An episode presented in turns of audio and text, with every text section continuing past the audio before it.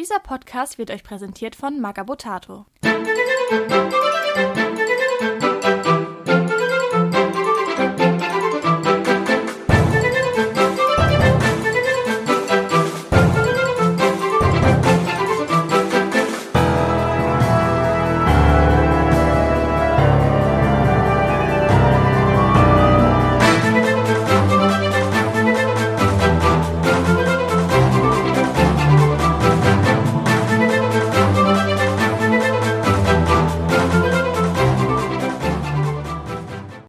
Herzlich willkommen zu Radio Longfall. Diesmal mit der Flaschenpost für den April. Ich habe mir diesmal wieder aus dem hohen Norden den Michael eingeladen. Moin, moin.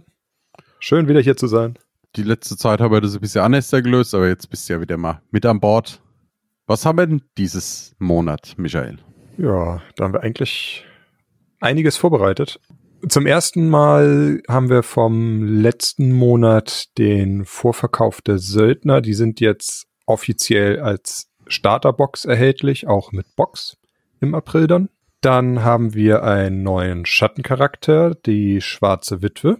Und als großen Aufhänger heute haben wir das neue Tales of Longfall Nummer 7, die Szenarien Nummer 2. Nicht viel, aber vollgepackt wird es trotzdem sein. Ich würde sagen, dann fangen wir mal direkt mit, den, mit der Spezialistin für die Schatten an. Das ist die Schwarze Witwe diesen Monat. Erzählen Sie mal ein bisschen was zu den äh, Stats, die die gute Dame hat. Ja, die schwarze Witwe hat normale Bewegung, Angriff und Verteidigung. Sie hat in bein, beiden Armen eine Stärke von 2,5, wobei die durch Gift noch verbessert werden. Ein Widerstand von 1,3, 7 Lebenspunkte bei Moral 6. Sie bringt zwei Schattenmacht mit und kostet 75 Dublonen. Als Sonderregeln hat sie die Blitzattacke, ist der böse Zwilling der Königin der Schatten, hat standardmäßig in Rauch auflösen und Sturkopf, wie die meisten Spezialisten bei den Schatten. Ja, Blitzattacke ist halt, er kann, sie kann mit einer Aktion Attacke zweimal zuhauen. Genau. Für Schattenmacht kann sie für einen Punkt die Stärke um eins erhöhen, also plus eins plus eins. Oder für einen Punkt kann sie entweder der Waffe Sägschliff geben. Das heißt, dass er schon ein Crit auf weiß ist, egal was für ein Zahlenwert das ist und was für ein Schaden mehr, also was für ein Schaden mehr gemacht hat. Oder alternativ Seelenschwund 2. Das heißt, sie kann bis zu zwei Leben zurückbekommen, wenn sie das gleiche an Schaden verursacht. Das heißt, wenn sie einen Schaden macht, ein Leben, wenn sie zwei Schaden macht, kriegt sie zwei Leben zurück. Wenn sie drei Schaden macht, auch zwei Leben. Ich glaube, ihr Spielstil ist sehr offensiv, also ist eine reine Nahkämpferin. Und gerade die Option auf Sägeschliff, Gift und Blitzattacke, die Kombination äh, macht sie prädestiniert dafür, kritische Treffer anzurichten beim Gegner. Weil sie muss ja nur treffen, durch das Gift macht sie den Schaden und dann mit dem Sägeschliff reicht eine weiße Karte. Insofern ist sie immer ganz gut kombiniert mit der einen Ausrüstung. Schattenklinge meinst du? Genau. beim kritischen Treffer zwei Schattenmacht bekommst. Genau, du gibst einen Punkt aus für den Sägeschliff, kriegst zwei wieder zurück. Ist ein guter Deal. Hast du sie mal gespielt gehabt? Auch in den Tests? Äh, ja, doch, in den Tests habe ich sie mal gespielt und da hat sie, glaube ich, sehr gut aufgeräumt. Also es war ein Spiel Schatten gegen Schatten und sie ist, hat sehr viel Schaden angerichtet. Hat sehr viel Spaß gemacht. Es hört sich bei ihr auch relativ äh, an, dass sie nicht so viel aushält wie die meisten Schatten. Aber durch dieses Seelenschwund 2 und dadurch, dass sie eben zweimal Blitz, also zweimal zuhauen kann durch die Blitzattacke, kann man ihr Leben aber relativ gut wieder auffüllen. Gerade eben, weil sie halt Gift hat. Das heißt, man trifft und bekommt halt dann mal mindestens den einen Schaden wieder zurück. Also erstaunlich durchhaltefähig für so einen offensiven Charakter. Wenn sie es natürlich überlebt, ne? Aber. Aber man sieht es halt auch dem ersten Moment einfach nicht, ne? Dass ja. es wirklich verdammt viel ausmachen kann. Auch der Widerstand 3 ist jetzt nicht besonders hoch, aber eben auch nicht keine 2. Ja, ist ja bei den Schatten ja, halb halb, ne? Ein, ja. Es haben auch viele Zweier Widerstand. Also schönes Modell, oder? Was sagst du? Es ist ein sehr schönes Modell, ja. Also es ist ja basierend auf der Königin der Schatten, aber sie hat noch zwei extra Arme, ein extra Armpaar wo ihre Klauen dran sind, die ja so ein bisschen aus den Schultern, aus dem Rücken wachsen. Und dann auch dieses aufgebauschte Kleid, also Ich finde die, für das ist ein sehr tolles Modell. Die hat er das erste Mal gezeigt auf der Sp letzten Spiel, das war 2019. 19, 20 existiert nicht. Da habe ich sie damals schon gesehen und fand sie echt cool. Also die hat halt echt ach, eine schöne dynamische Pose, wie so ein Geist, der reinschwebt. Und die Regeln werden halt auch vom Modell irgendwie gut dargestellt. Ist ja meistens der Fall. Aber bei ihr finde ich es halt besonders schön, diese vier Clown, die da rauskommen. Und der möchte ich nicht in der dunklen Gasse begegnen. Ja, es ist sowieso besser, wenn du keinen von denen in der dunklen Gasse begegnest. Sollen wir noch was zum bösen Zwilling sagen? Ja, kannst gibt's, du machen. Gibt's da was zu sagen? Also Königin der Schatten, Anführer bei der Bruderschaft. Ja, wenn die beiden dabei sind, kriegen sie auf sich gegenseitig Kopfgeld, also eine Angriffskarte und zwei Stärke mehr, wenn sie sich angreifen. Da beides reine Nahkämpfer sind, würde es auch zu tragen kommen. Ist die Königin der Schatten ist durchaus vertreten, ne, bei der Bruderschaft. Ja, man sieht sie irgendwie nicht so oft, finde ich. Also ich habe das Gefühl, die Bruderschaft ist sehr ausgeglichen, was die Anführer aus, an, angeht. Findest du?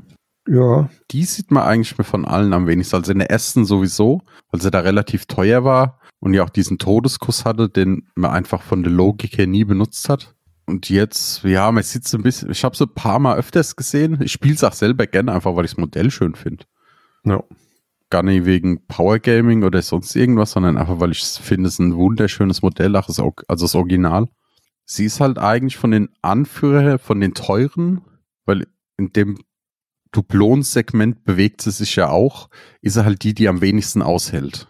Ja. Aber dafür kann sie auch sehr gut austeilen, ne? Ja, das stimmt schon, aber du hast halt beim Meister Assassin hast du halt die Blitzreflexe, beim Meister Harlequin der kann halt lange zurückbleiben und durch den, die Herrin der tausend Masken und hat dann halt unverwüstlich.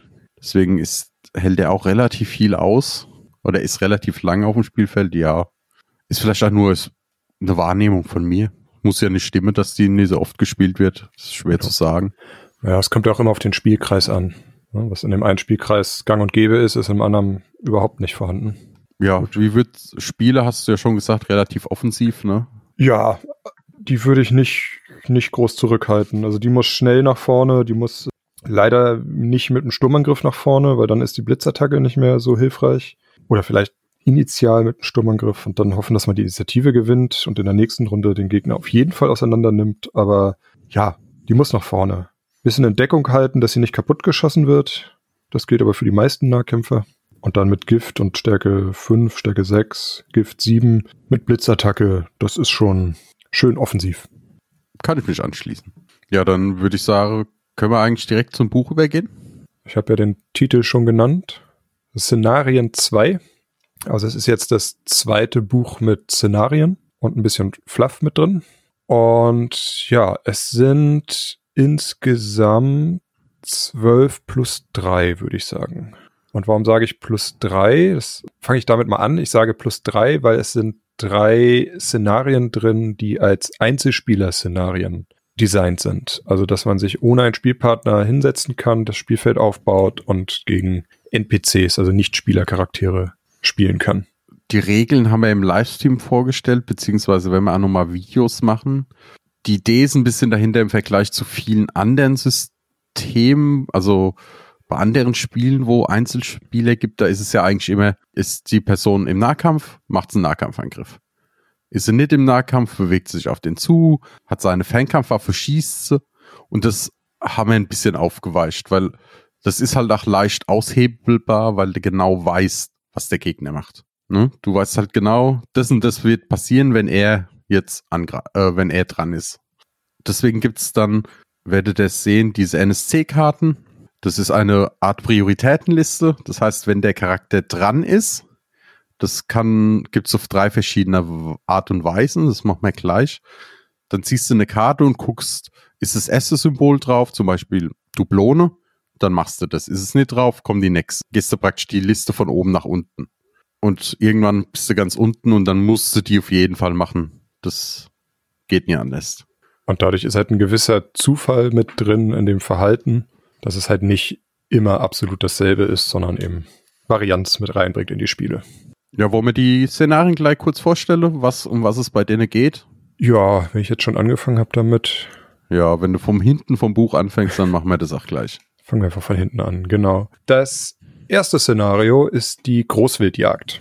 Das ist so ein, ja, eigentlich nur ein kleines Szenario, um die Regeln einfach auch kennenzulernen. Also wenn jetzt einer sagt, ich will das spielen und weiß nicht, wo ich anfangen soll, dann fang mit der Großwildjagd an. Da gibt's nur einen Gegner und ja, man wird halt Stück für Stück so ein bisschen an die Regeln jetzt rangeführt. Ja, und es geht darum, einfach ein Großwild zu jagen, wie der Name sagt. Also es ist ein großes, großer Charakter auf dem Feld, zwei Wälder. Man kann mit auf einem kleinen Spielfeld, 60 mal 60 wird das gespielt, mit ungefähr 250 Dublonen, also eine Startermannschaft kann man einfach nehmen dafür. Danach gibt es noch ein zweites Szenario, das ist die Gefahr im Unterholz. Da geht es darum, dass die Mannschaft halt Skorbut hat und die müssen, die sind im Wald und müssen halt versuchen von den Bäumen, da sehen sie die Früchte, die müssen sie holen. Ja, nur wie ist es im Wald? Der ist halt nicht ganz ungefährlich und da lauern halt auch ein paar Onkas um die Gebäude rum. Äh, um den Wald rum. Gebäude sind es ja keine. Ist ein sehr schönes Szenario, finde ich. Ich habe die Onkas immer so ein bisschen als, ja, zwar ganz nett, also oder also ne, als, als Gegner immer, ja gut, sind ein bisschen nervig, aber kann man kaputt hauen. Aber hier sind einfach so viele Onkas, dass die das Nervige einen wirklich das Spiel auch ein bisschen schwer macht. Und was haben wir als letztes? Als letztes haben wir die Sperrstunde. Äh, Rubio hat im Longfall die Sperrstunde ausgerufen, aber es gibt einen äh, Betrunkenen in der Taverne, der das nicht ganz mitbekommen hat. Und jetzt muss sich die Mannschaft, die man spielt, an den Patrouillen vorbeischleichen, um den Betrunkenen aus der Taverne zu holen und in Sicherheit zu bringen, damit er da nicht die ganze Nacht verbringen muss. Und ja, es gibt die Patrouillen als Gegenspieler, die gibt's zwei verschiedene Arten, den normalen Nachtwächter und den Oberwächter. Und die werden einem auf jeden Fall versuchen, das Leben schwer zu machen, wenn sie einen sehen. Das ganze Spiel ist nämlich in der Nacht. Das heißt, man kann versuchen, an den Patrouillen vorbeizuschleichen, aber durch ihre Bewegung, die nicht unbedingt vorhersehbar ist, klappt das eigentlich nicht. Irgendwann wird man immer entdeckt. Genau, das sprichst es richtig an. Die NPCs sind im Prinzip in drei Verhaltensmustern aufgeteilt. In der Sperrstunde haben wir das aggressive Verhalten. Das heißt, sobald die irgendwas sehen, wenn sie aktiviert, also sobald sie einen Gegner ersperren. Beim Gefahr im Unterholz mit den Onkas haben wir lauernd. Lauernd heißt, wenn die Gegner irgendeine bestimmte Aktion machen, dann werden die aktiviert. Und noch territorial, das ist das dritte. Das heißt, in dem Fall, wenn der Gegner innerhalb der doppelten Bewegungsreichweite sich aufhält oder reinbewegt, dann werden die aktiviert. Oder wenn er, ja, wenn man sich drin aufhält und eine Aktion macht, ne? Dann auch. Ja, ist ja, bist ja immer noch in den 24 Zentimeter in dem Fall. Wir haben es getestet. Hat es dir gefallen? Ich muss ja sagen. nee, also es hat, es hat wirklich Spaß gemacht. Es ist mal eine kleine Abwechslung, wenn man mal halt keinen zur Hand hat, aber gerne spielen möchte. Da haben wir auch extra noch Regeln, wie das mit den, nee, mit den Trefferzonenkarten ist. Das könnt ihr euch dann in Ruhe angucken. Ich, wir werden auch noch mal, also ich zumindest Videos machen zur Veröffentlichung. Die werden dann online gestellt. Da seht ihr dann auch, wie das genau funktionieren soll, für den Fall, dass ihr es lieber, lieber seht, anstatt zu lesen. Da könnt ihr es euch dann da rausziehen. Du hast auch gespielt, ne? Ja. Ja, du hast ja schon gesagt, dir hat Spaß gemacht. Mir hat Spaß gemacht, ja. Ich habe tatsächlich das Tutorial nicht gespielt, aber die beiden anderen Szenarien, ich find's gut. Also ich kommen leider selbst Einzelspieler-Szenarien kriege ich zu Hause nicht so gut aufgebaut und gespielt, weil ich zwei kleine Kinder habe, die dann mitspielen wollen. Aber insgesamt, also es, es macht trotzdem Spaß. Also ich habe es zwei, dreimal habe ich hingekriegt, doch trotzdem. Ich muss halt am selben Tag auch wieder wegräumen dann, deswegen ist der Aufwand etwas größer für mich. Aber es macht Spaß. Und es ist, ich mag auch die neue Trefferzonenmechanik, also hm, ja, was heißt neu? Also ich mag die Trefferzonenmechanik und einfach in der jetzigen Situation, wo man nicht jederzeit einen Spielpartner sich mit dem treffen kann, finde ich eine schöne Ergänzung zu den aktuell bestehenden Regeln. Und es ist halt noch völlig erweiterbar, ne? Also wir haben ja. jetzt ein Grundgerüst geschaffen und darauf können wir jetzt auch aufbauen und auch mit Feedback vielleicht arbeiten, wenn da was kommt. Lass uns doch mal in die Szenarien übergehen für mehrere Spiele. zwei oder mehr. Die sind in drei kleine Geschichten aufgeteilt. A4 Szenarien, geschrieben von deiner Frau. Genau. Also die Geschichten, nicht die Regeln. ja, meine Frau durfte den Fluff schreiben. Hat sehr, sehr viel Spaß dran gehabt. Ja, der erste Abschnitt ist Rumflaschen und Goldbrechen. Und das erste Szenario ist Fang die Sau. Das ist ein neues Szenario. Genau, das ist vom Franzel, der früher den Discord geleitet hat. Der hat es immer auf Cons gespielt, hat er, glaube ich, gesagt. Erzählen Sie mal, was da genau passiert. Ja, es äh, geht darum, fangt die Sau. Die Sau heißt Borsti, ganz wichtig. Borsti muss in den Stall zurückgebracht werden, der ist nämlich ausgebrochen. Der Trick an der Sache ist, natürlich ist Borsti etwas widerspenstig und man muss es erst schaffen, ihn einzufangen, indem man mit ihm in Basenkontakt kommt. Dann kann es sein, dass er eventuell wegrennt oder dass er bei dir bleibt. Und das Wichtige ist, am Ende des Spiels gibt es Ruhmpunkte. Und zwar keine Ruhmpunkte für ausgeschaltete Gegner, sondern nur für Charaktere, die mit Borsti agiert haben. Also die ihn gefangen haben. Oder die ganze Mannschaft kriegt auch Punkte, wenn es sie es schaffen, Borsti in den Stall zurückzubringen. Das ist wichtig für die Kampagne, die später kommt. Ne? Also nicht verwirren lassen, wenn da steht Char Punkte für Charaktere und Punkte für die Mannschaft. Für ein, wenn ihr einfach so spielt, ist es völlig egal. Dann zählt ihr einfach alle zusammen, alle Ruhmpunkte. Ist nur wichtig, wenn ihr, wenn dann die Kampagne rauskommt. Wobei das auch ein Szenario ist, das wird wahrscheinlich sehr eindeutig von einer Mannschaft gewonnen werden, oder? Wahrscheinlich, ja. Sehr hoch. Ich meine, wer den Sauf, also wer die, wer Borsti in den Stall bringt, hat ja schon 200 Punkte für den Stall und 100, weil man ein Saufhänger ist. Da muss der andere ja schon viermal das Schwein gefangen haben und es muss wieder weggelaufen sein. Aber ich glaube, das macht auch viel Spaß. Einfach dieses Schwein da über das Feld zu jagen. Ist halt ein spaßiges kleines Szenario. Dann als nächstes haben wir die Heilpflanzen. Kenne die Leute, die bei einem der letzten offiziellen Turniere waren. Da haben wir es auch gespielt. Ja, worum geht's? Es sind überall Pflanzen halt verteilt. Die sind aber ein bisschen empfindlich. Und das heißt, in Runde 2, 3 und 4, also sind sechs Pflanzen. In Runde 3, 2, 3 und 4 geht, ein, geht eine von den Pflanzen hoch und zwar da, wo am meisten Ruhmpunkte an Heuer drinstehen in der Nähe. Und dann in den weiteren Runden gibt es nochmal Punkte, wenn man einfach nur in der Nähe von denen ist. Dann hat man sich ein bisschen dran gewöhnt, ist ein bisschen vorsichtig, dann explodieren die nicht mehr und dann bekommt man jede Runde Punkte. Ist, glaube ich, sehr beliebt, ne? Mittlerweile für die Leute, die auf, auf den Turnieren waren. Also an sich ist es jetzt ein, es ist an sich ein neues Szenario, weil es war noch nie offiziell veröffentlicht, aber es ist halt auf Turnieren schon rauf und runter gespielt worden. Und macht eigentlich auch sehr viel Spaß, weil es halt mal nicht ist, hebt das auf, bringe es dahin, sondern wie stelle ich meine Mannschaft taktisch auf dem Feld auf, dass ich möglichst viele Punkte bekomme. Ist es gut, früh im Spiel die explodieren zu lassen, um viele Punkte zu bekommen oder das lieber später im Spiel über die Dauer sammeln zu können? Muss man eben abwägen. Genau, und lasst euch nicht frustrieren, wenn es beim ersten Mal spielen nicht so gut funktioniert. Spielt es einfach nochmal, ihr werdet sehen, dass, dann stellt man sich ganz anders ja schon auf und dann. Das erste Spiel zum Kennenlernen nutzen. Dann das dritte ist die Jagd, Jagd nach dem XO. Das ist, glaube ich, das einzigste Boote-Szenario, wenn ich mich jetzt nicht irre. Ja, wir haben noch so ein halbes Boote-Szenario, aber das einzig reine Boote-Szenario. Ja, ist auch ein neues Szenario, also ein Boote-Szenario, aber es ist, wenn man so möchte, eigentlich die Schatzjagd mit Booten. Also es werden Rumpfässer im Wasser platziert oder auch auf Inseln, die man platziert.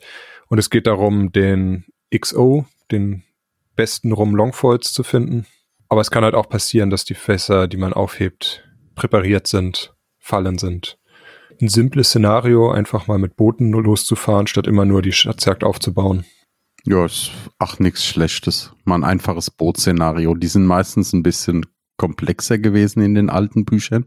Stellst ein paar Inseln auf, schmeißt da die Fässer drauf, beide Mannschaften auf ihren Booten in die Ecken und gib ihm. Als viertes in dem ersten Block haben wir dann noch die Affenjagd.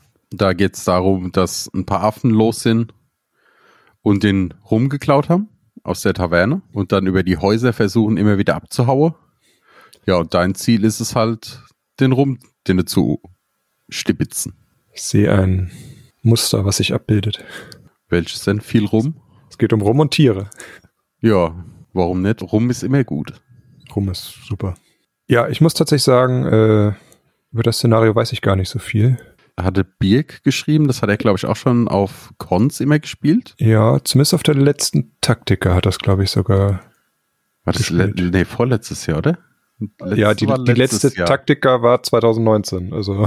Nee, 2020. Stimmt, 20. Jahr. Ja, die war ja noch letztes Jahr. Die ist ja nur dieses ja. Jahr nicht. Stimmt. War, glaube ich, ja, ich, die letzte richtige Con noch, Tabletop-Con noch. Ja, wenn du das in Wesel, ist ja nicht Tabletop, ne? Nee, da war ja nur das Turnier. Das war jetzt keine Con für Tabletop, sage ich mal. Ja, man muss halt das rum und die Affen wehren sich halt oder hauen ab. Muss man dazu sagen, wenn irgendwas ist. Die haben halt keine Lust darauf, dass man ihnen den Rum wegnimmt. Deswegen fliehen die vor dir, bewerfen dich mit irgendwas mit Steinen drin, steht hier. ja, oder ihr müsst halt versuchen, das denen abzuluxen. Ihr müsst nur aufpassen, wenn ihr die Flasche dem entreißt, kann es sein, dass er runterfällt und kaputt ist. Der gute Rum. Ja. Und dann kommt er halt noch Punkte, wenn er den Rum abgebt. So, zweiter Geschichtsabschnitt. Das ist dann El, El Acalebasado. El Acalebasado. Ah ja, El Acalebasado. El Genau, also das erste Szenario ist, ist aus dem ersten Tales of Longfall? Aus dem La Noche ja. de Bruja? La Noche de Bruja ist das erste. Die Sumpfkalibasas. Ja, um was geht's? Man hat ganz viel Sumpf oder so ein glitschiger Untergrund und hat aber insgesamt sieben Inseln, auf die werden Kürbisse verteilt oder Kalibasas, wie man, wie man es jetzt nennen möchte. Die haben Larven drin und eigentlich will man die Larven und gar nicht die Kalibasas. Man muss nur aufpassen, dass außerhalb der Aufstellungszone und von diesen, außerhalb dieser kleinen Inseln, wo die Kalibasas drauf sind, ist alles glitschig. Das heißt, wenn man mehr als eine einfache Bewegung läuft, kann sein, dass man auf die Schnauze fliegt. Ja, ist ja altbekannt, oder? Hast du auch schon gespielt? Habe ich auch schon gespielt, ja. Funktioniert gut, finde ich. Es hat ein grob zusammengefassten Sammelszenario. Aber hat halt genug Sonderregeln. Du kannst halt die Kalibasas auch werfen, um den Gegner damit umzuhauen. Ja, ist auch relativ simpel, aber macht auch immer Spaß, oder? Und er hat halt auch diesen, diesen Zufallsfaktor, weil du ja nicht weißt, wie viele Larven in den Kalibasas sind. Genau, weil die sind erst verdeckt und erst, wenn man es das erste Mal aufdeckt, sieht man, wie viel drin sind. Und dann kann es sein, dass man seine halbe Mannschaft auf die eine Hälfte schickt und dann sind da nur drei Larven und die anderen eigentlich in der anderen Hälfte. Und, ja. Ja, ich habe an das Szenario ganz schlechte Erinnerung. Ich habe ja. das das erste Mal gespielt auf dem Tablepot-Turnier, auf dem allerersten. Das war kurz vor Halloween, deswegen haben sie alle aus La Noche de Bruja genommen. Und ich weiß noch, dass ich sieben Amazonen hatte und fünf Stück sind auf die Schnauze geflogen. In Runde eins direkt. Ja, da hat er viel Spaß gehabt, der Gegner, weil ich dann wehrlos auf dem Boden lag. Das glaube ich. Naja, gut. dann äh, haben wir noch danach ein neues Szenario. Also ein ganz neues. Das gab es noch nie irgendwo. Und zwar passend zu den Schatten die Tore der Finsternis. Sind im Dschungel sind vier Tore aufgetaucht. Hinter denen glitzert das so schön, deswegen geht man da einfach rein, weil es könnte ja Gold sein. Und diese Tore sind miteinander verbunden. Das heißt, wenn ich in ein Tor reingehe, komme ich aus dem anderen Tor wieder raus. Und damit habe ich das Spiel eigentlich schon ganz gut zusammengefasst. Sie sind gleichmäßig verteilt. Man zieht immer eine Schicksalskarte, ob man aus dem rechts befindlichen oder aus dem links befindlichen, also im oder gegen den Uhrzeiger befindlichen Tor wieder herauskommt. Und Ziel ist es, möglichst oft durch diese Tore zu laufen. Also am Ende des Zuges kriegt man auch keine Punkte für ausgeschaltete Gegner, sondern nur dafür, wie oft man durch die Tore gesprungen ist. Ja, wichtig ist zu erwähnen, wenn einer mal durch das Tor durch ist, dann kann in der Runde keiner mehr durchgehen. Genau, das habe ich vergessen zu erwähnen. Also jedes Tor kann pro Runde nur einmal benutzt werden. Und die Tore können auch zerstört werden. Also die sind wie Schattentore, also haben Widerstand 4 und 10 Lebenspunkte und geben dann auch nochmal extra Punkte, wenn man sie zerstört. Du hast letzte Woche noch gespielt, bevor es online ging? Ja. Aber ihr habt es nur angespielt, ne? Wir haben nochmal getestet und wir haben tatsächlich was rausgenommen nach dem Testen, weil es einfach nicht funktioniert hat. haben wir es auch nicht zu Ende gespielt, weil es halt absolut nicht funktioniert hatte, so wie es da noch war. Ja, muss man mal gucken. Muss dann mal Probe spielen, sobald.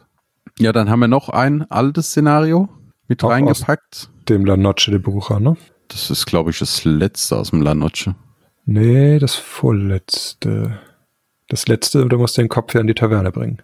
Stimmt, das war ja, kam ja danach noch. Ja, im Prinzip der Grabräuber, da sind drei Grabhügel, auf denen sind verschiedene Gräber und das sind verschiedene Köpfe in den Gräbern, aber man will das, den einen Kopf finden, den ganz wichtigen, von dem Alcabresa, ne, oder wie er hieß.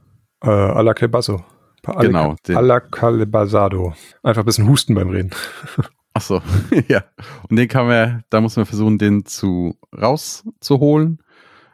Man kann jedes Grab öffnen mit, du brauchst sechs einfache Aktionen, aber du kannst Leuten in deiner Mannschaft Schaufeln geben und die haben dann, die kriegen dann Zusatzaktionen, dann können sie schneller das Grab ausheben. So, und ja, dann kommt aber noch ein ganz besonderer Kniff, das hast du vorhin schon erwähnt. Und zwar kommt irgendwann der Totengräber. Und der findet das natürlich nicht so lustig, dass die da einfach den Friedhof umgraben. Und er verhält sich wie ein NSC, also er hat auch im Anhang, hat er auch seine eigene Karte bekommen. Und ja, er reagiert eben darauf, wenn die Spieler oder die Charaktere ein Grab untersuchen, ein Graben an dem Grab oder eben einen Kopf mit sich rumschleppen in seinem Sichtbereich, dann versucht er eben die, Spiel die Charaktere auszuschalten. Und ich glaube, der ist auch ganz gut drin.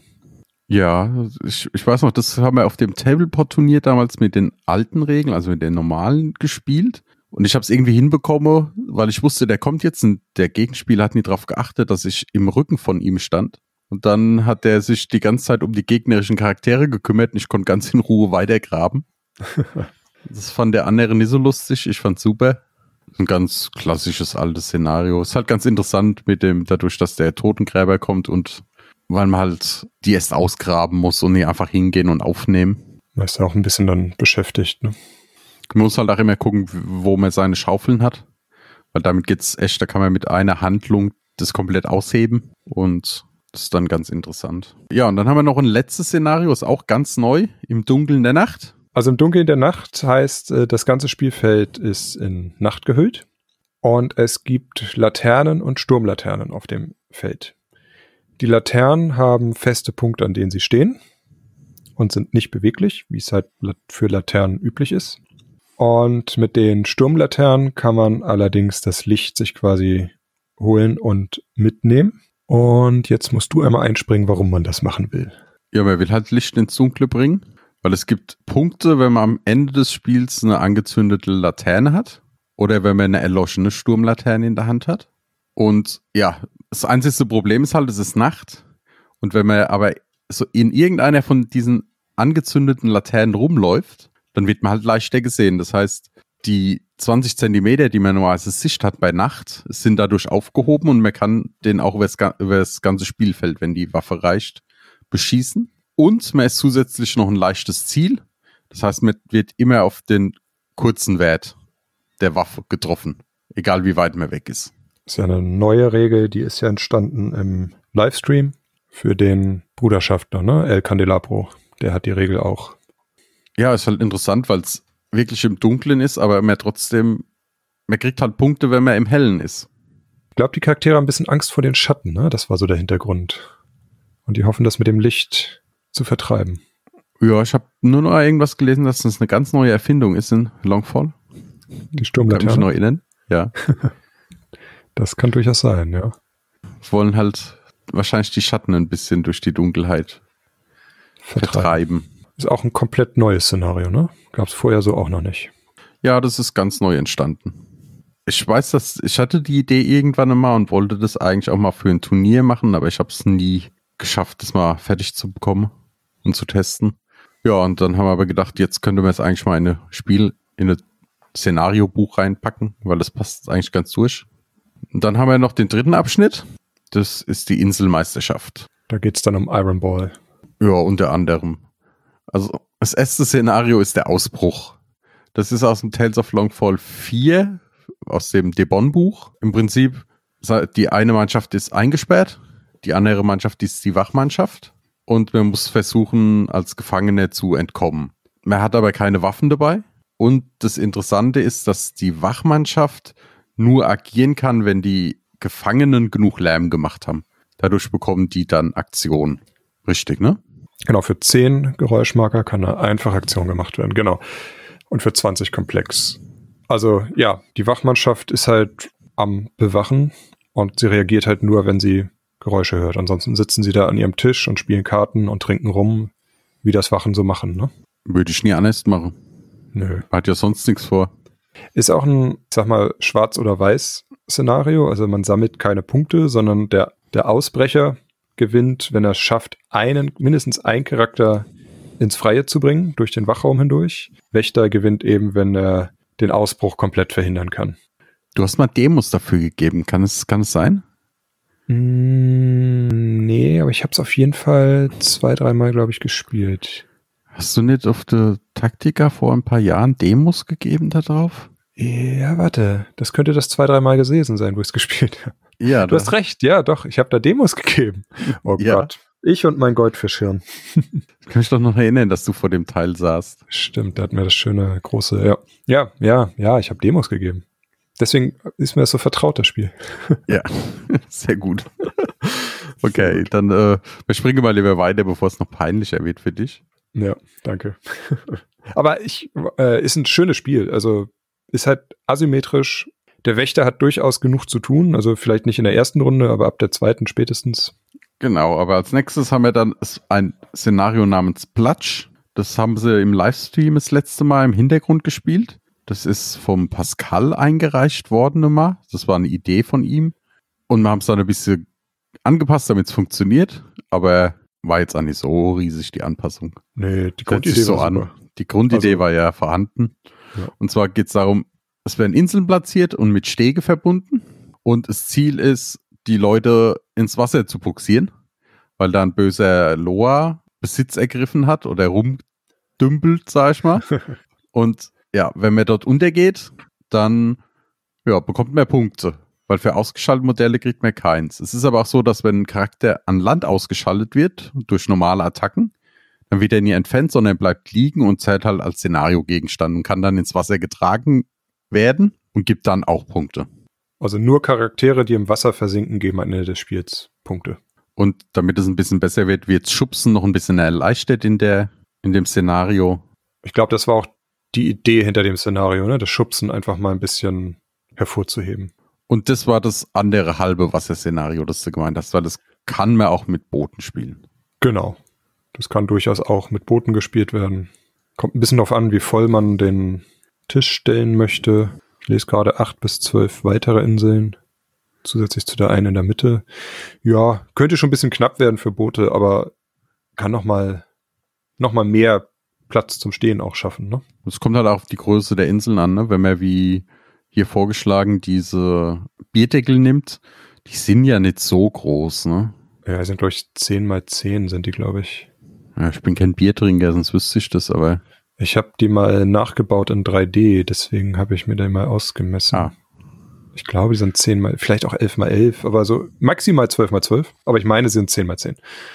So, wenn du davon 8 Stück, 9 Stück hast, da ist noch viel Platz über. ja, denke ich auch. Und äh, als Tipp, wenn jemand Stege bauen möchte oder keine hat, es gibt so Tischsets aus Bambus.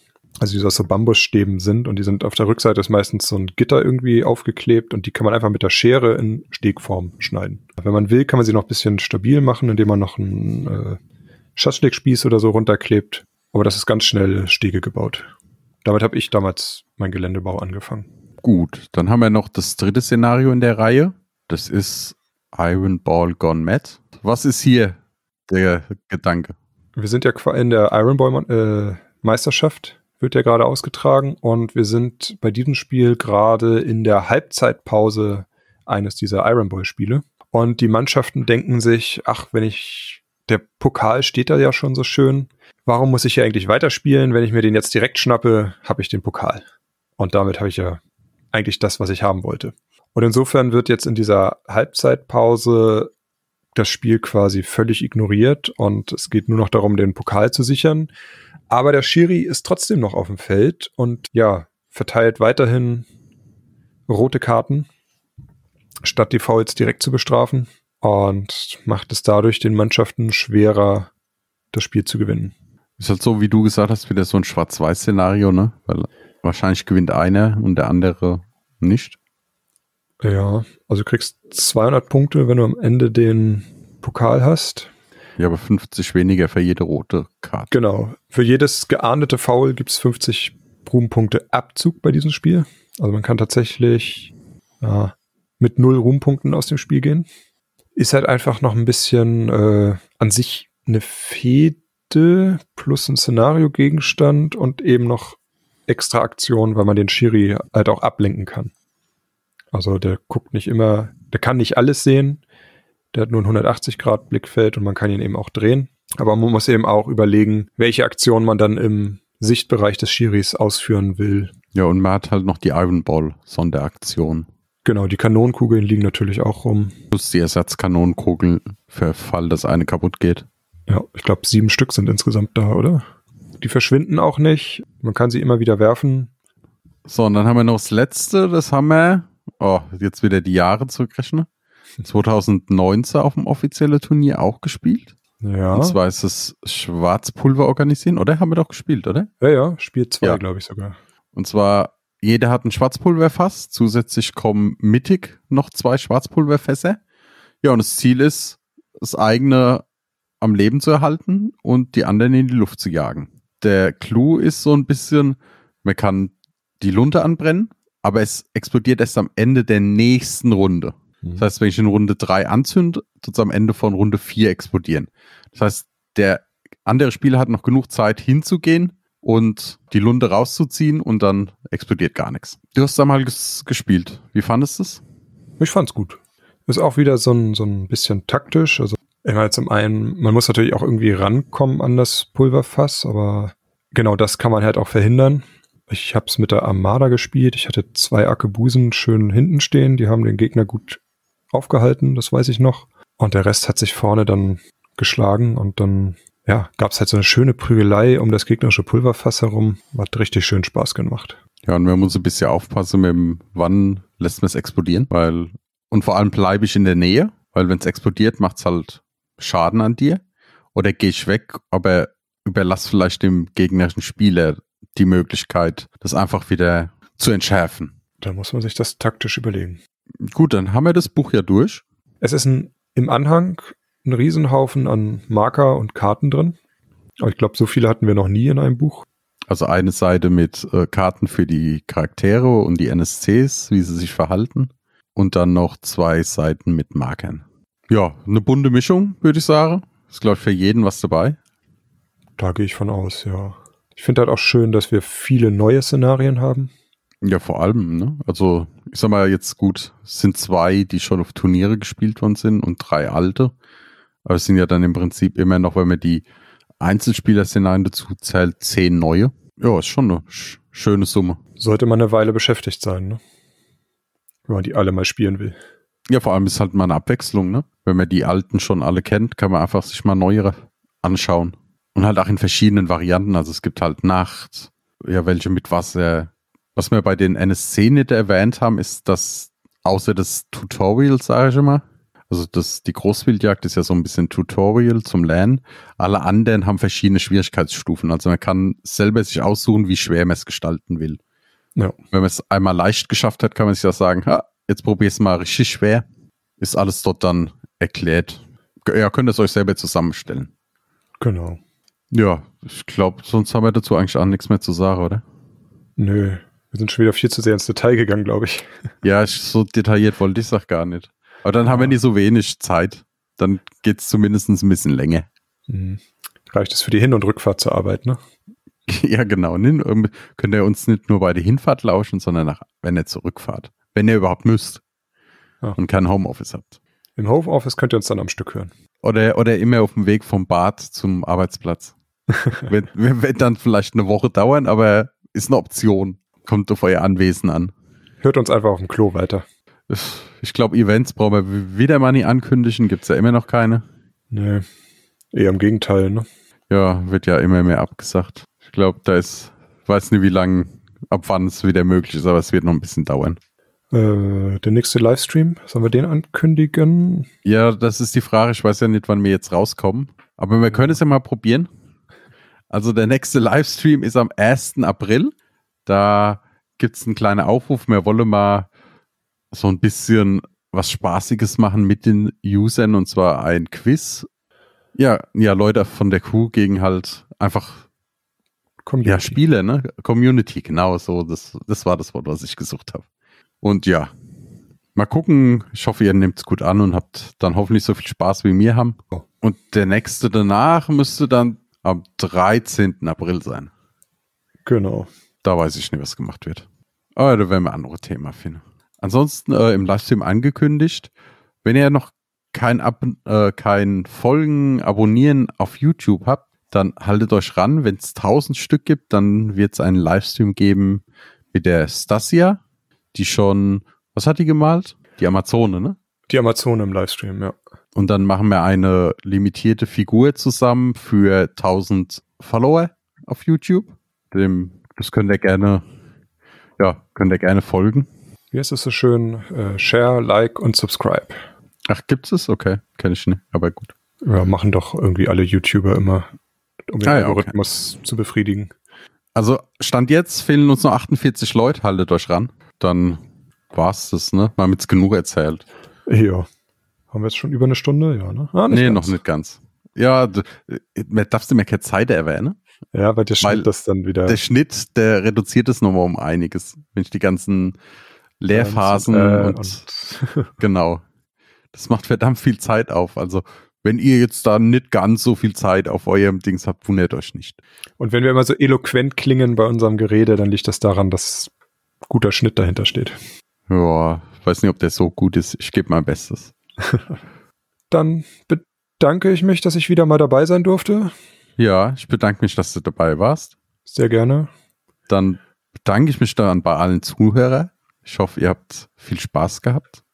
Und bedanke mich natürlich, was ich viel zu selten mache, das vergesse ich immer bei Magabotato, damit sie meine ganze Arbeit hier auch hosten und anbieten. Da müsste ich eigentlich viel mehr Werbung machen. Gehöre ich ja dazu zu den Jungs. Also hört noch, hört noch unsere anderen Podcasts von Magabotato, dem Podcast über Brettspiel, Tabletop und ja, piratige Piraten. Piratige Piraten, oh Gott. Das war echt schlecht. Entschuldige, es war gerade äh, spontan und es wird spät. Ja, okay. Gut, dann würde ich sagen, hören wir jetzt hier auf. Und ja, bis zum nächsten Mal. Ciao, ciao.